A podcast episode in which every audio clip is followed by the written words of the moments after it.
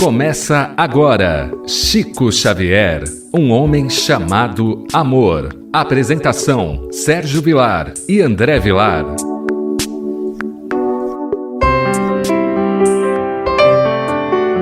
Queridos amigos, que alegria mais uma vez entrarmos na sua casa, entrarmos pelos seus meios de comunicações para falarmos do Espiritismo.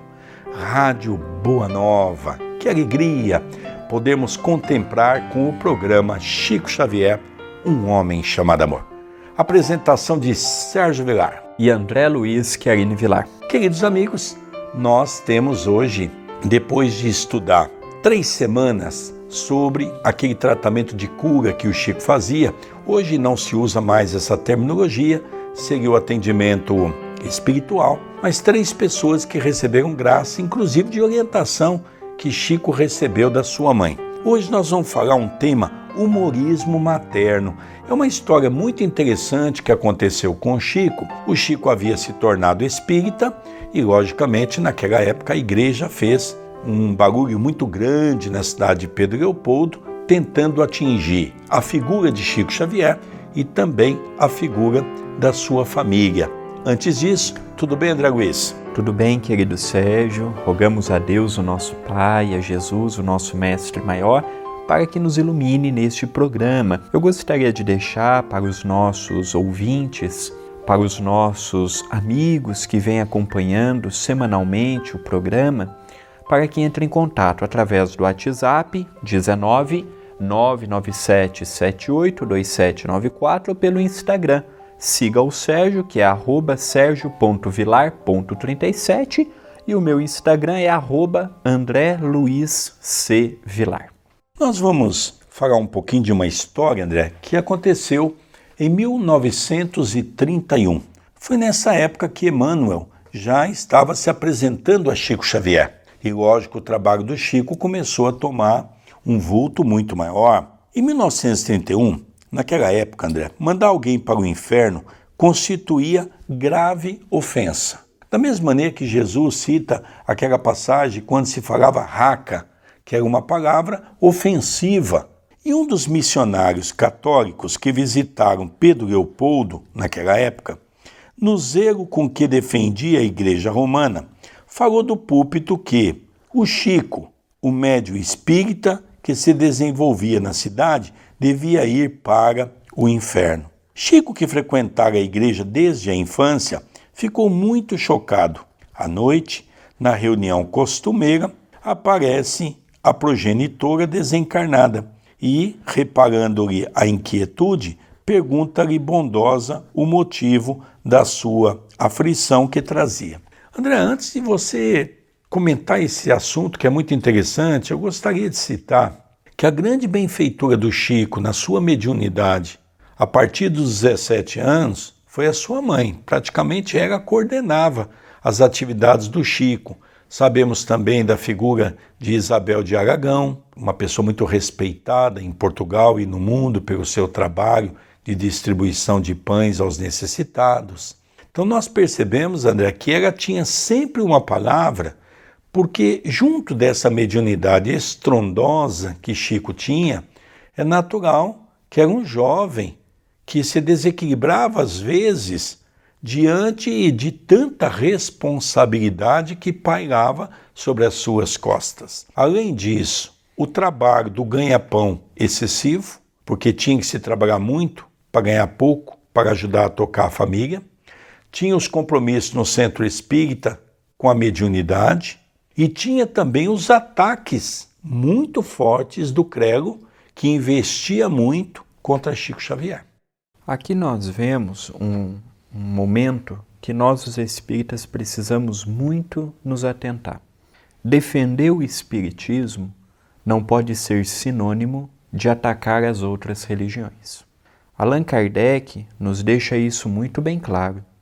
Kardec, nas revistas espíritas, quando o Espiritismo era atacado, ele defendia conforme a argumentação que usava contra o Espiritismo. Allan Kardec nunca atacou uma pessoa ou seus defeitos morais.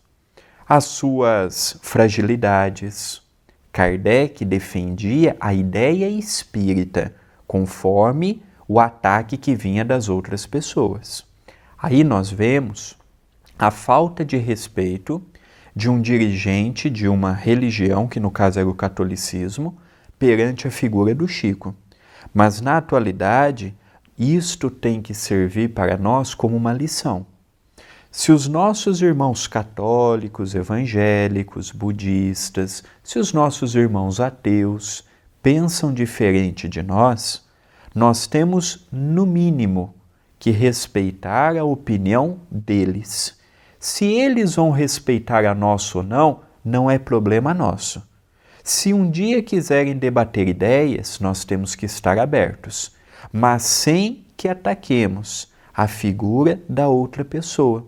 Porque aquele religioso, independente da escola religiosa, que ataca uma religião, que ataca um dirigente, que ataca um trabalhador, ele não compreendeu o que Jesus nos disse do amarmos uns aos outros. Agora, é perfeitamente legítimo que sentemos numa mesa, debatemos ideias, contribuamos, cada um com o seu pensamento, formando a partir daí uma ideia melhorada de determinado assunto. É verdade, né? a gente, além disso, começa também a perceber que nem o movimento espírita, nem o movimento católico, nem o movimento evangélico, nem o movimento protestante, nem o movimento, seja qual religião for, tem o direito de fazer uma crítica ao seguidor de uma determinada religião. Nós temos que respeitar o livre-arbítrio do outro. Pode ser que aquela religião não sirva para nós, mas nós temos que respeitar. Quantas pessoas nessa época fizeram críticas severas a Chico Xavier e alguns anos depois estavam com Chico Xavier dentro do centro, trabalhando, porque precisaram dele, precisaram da mediunidade. Então tem um ditado popular que diz: a gente não pode dizer dessa água não bebo, porque amanhã pode haver a necessidade de ter que beber. Então isso é uma coisa interessante. Da mesma maneira que aqui o padre faz uma crítica ao Chico, nós já vimos também espíritas fazer uma crítica ao passado da Igreja Católica. Nós já vimos uma crítica aos irmãos evangélicos. Nós não temos que fazer crítica a ninguém, cada um vai responder pelos seus atos. Se nós temos que criticar alguém, somos nós mesmos, por aquilo que deixamos de fazer, por aquilo que é compromisso de cada um de nós fazermos no campo do bem e não estamos fazendo. Então, essa é uma ideia importante que ele coloca para nós. Dando continuidade aqui, André, quando o Chico diz que estava muito triste, a sua mãe lhe pergunta por quê.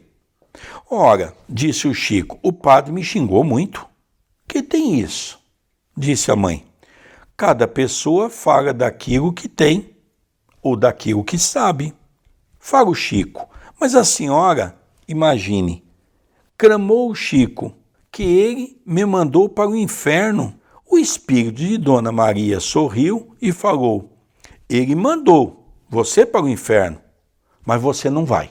Fique na terra mesmo.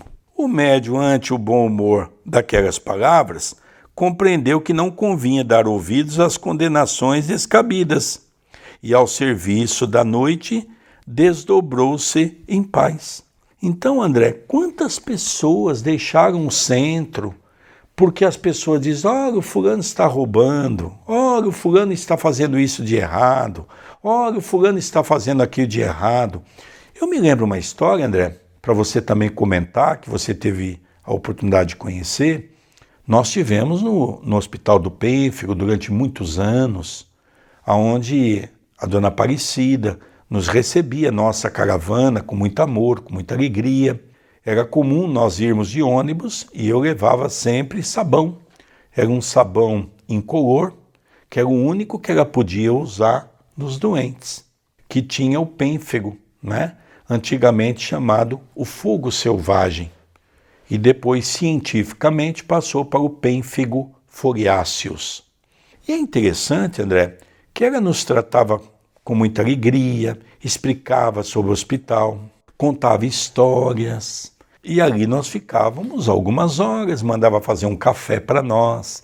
Todos entravam numa sala espaçosa, com muitos quadros dos espíritos que atuaram na mediunidade de Chico Xavier, Emmanuel, André Luiz, Sheila, Dr. Bezerra, né? E ali tinha aquele monte de fotos naquela parede homenageando esses espíritos.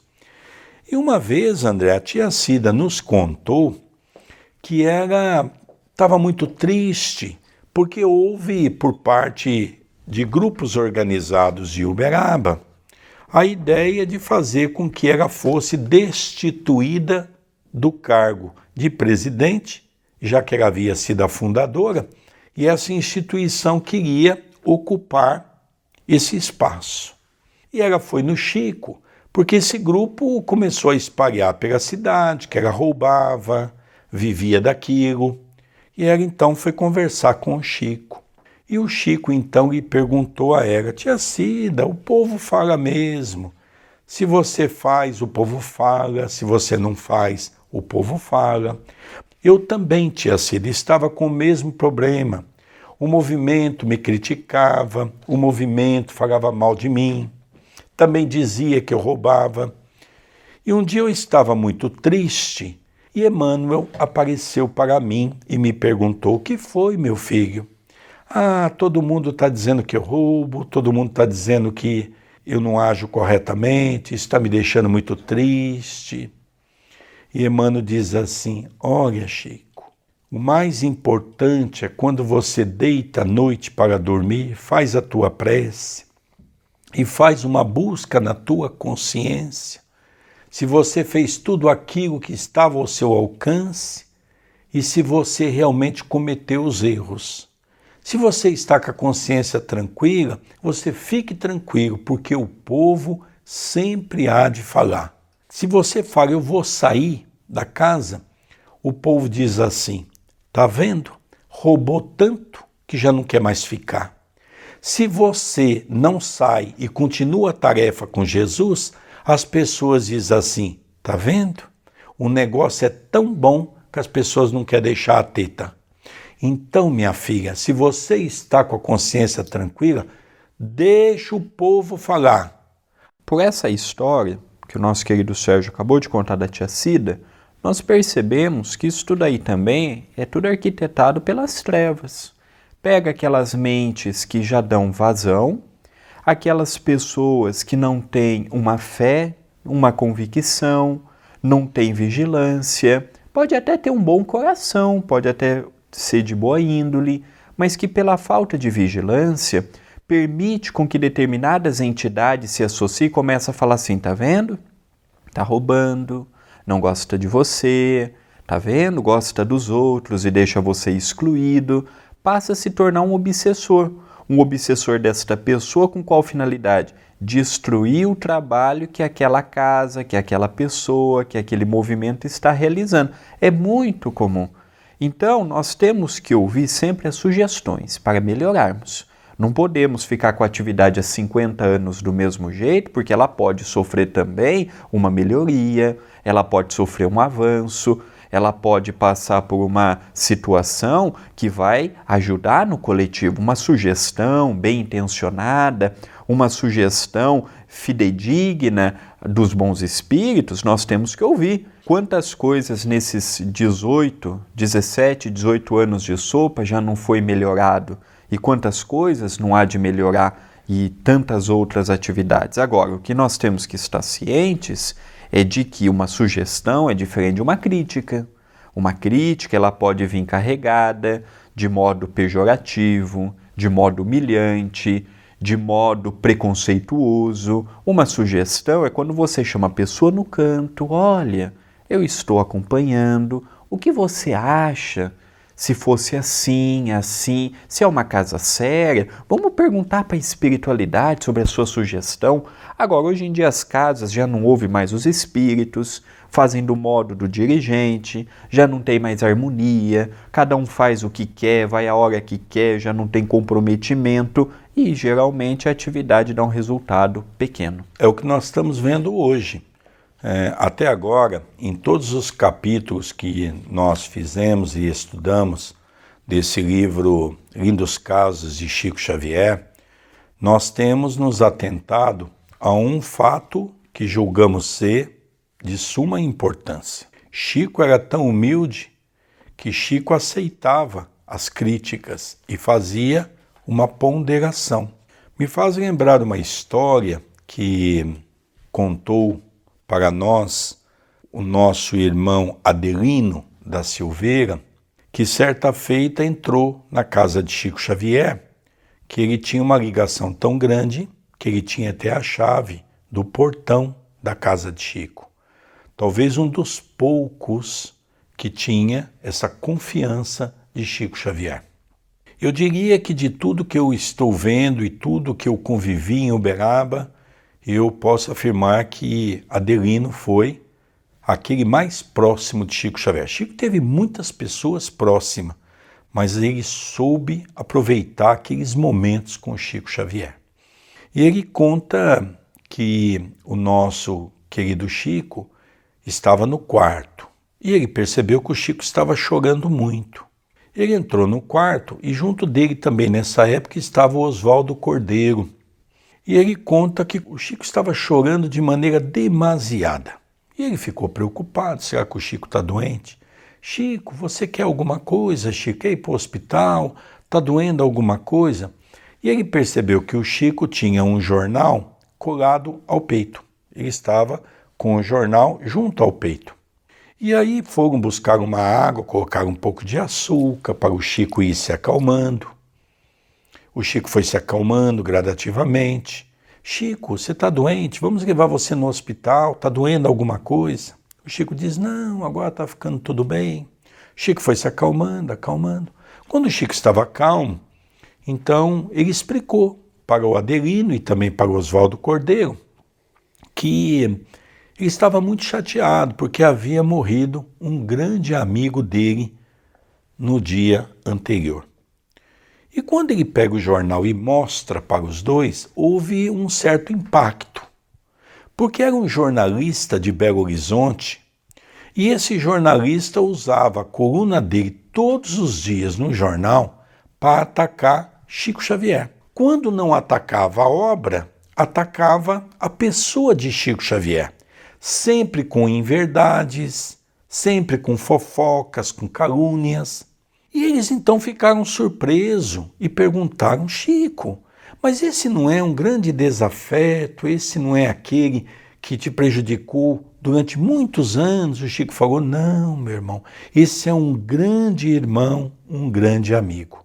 Um grande amigo, Chico, ele diz: É, porque ele teve a coragem de procurar me acompanhar para tentar ver os meus defeitos aos seus olhos e ficou colocando.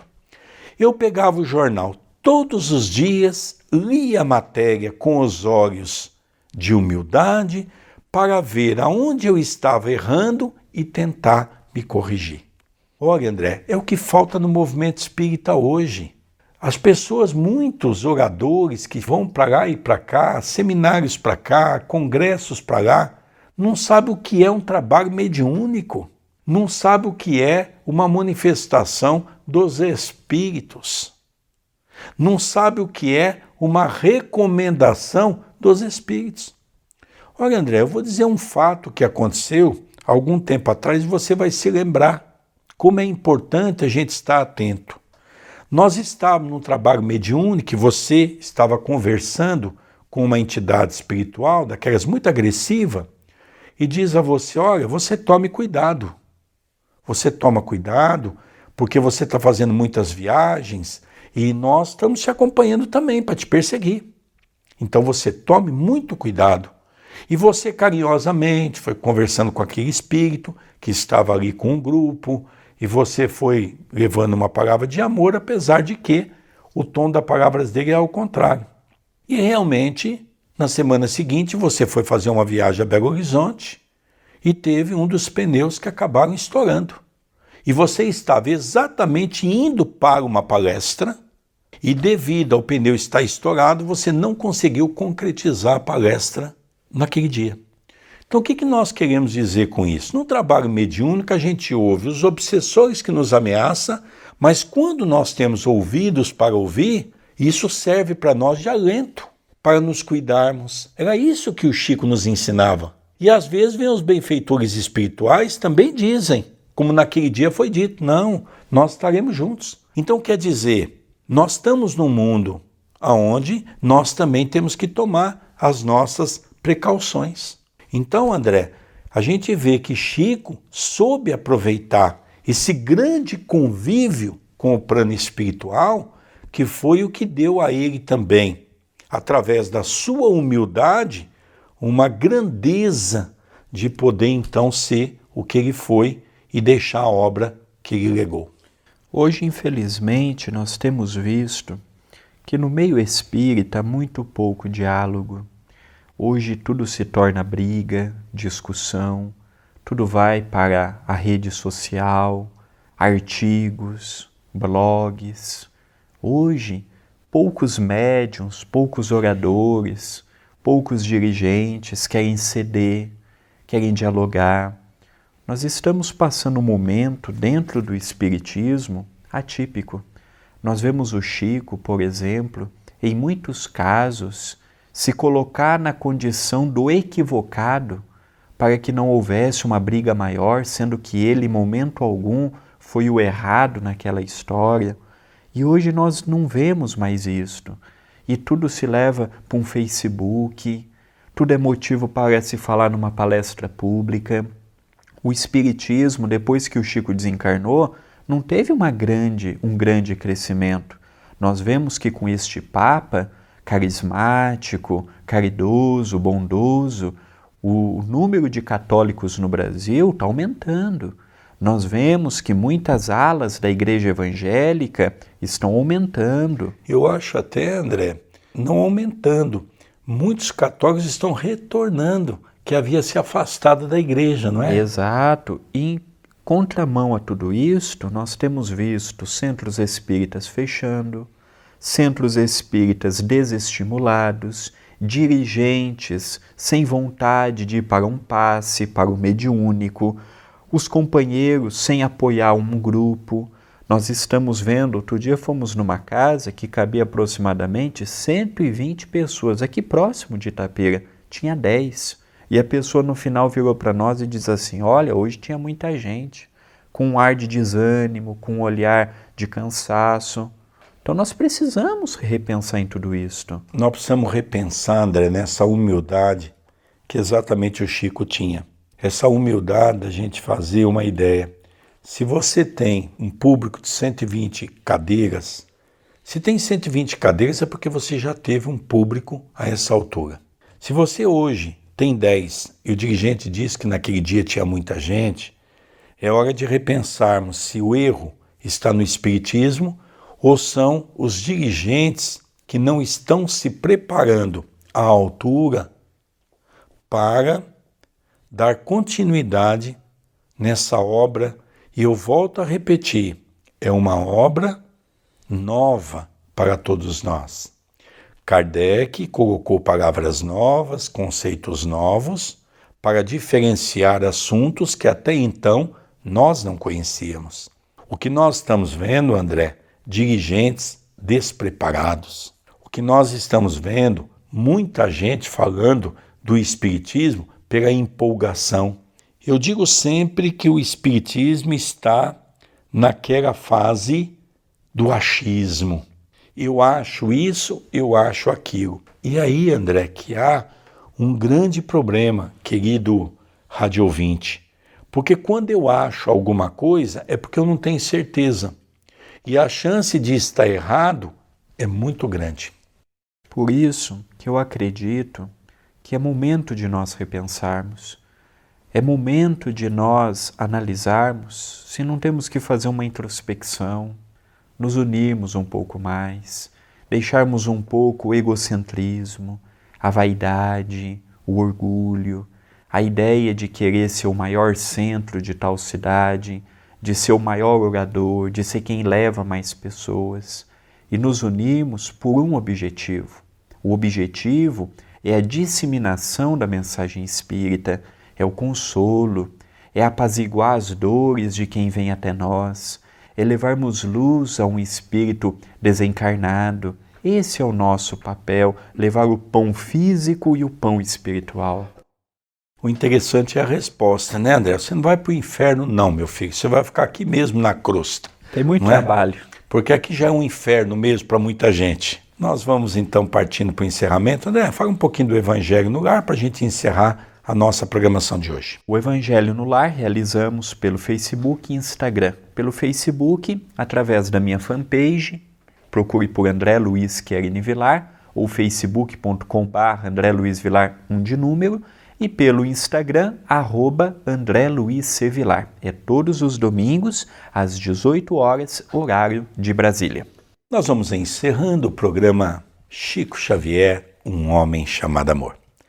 Agradecemos a você a nossa gratidão pelo seu carinho e pela sua audiência e agradecemos à Rádio Boa Nova. Sérgio Vilar, o apresentador, e André Luiz Querini Vilar. Um beijo no seu coração e até a semana que vem.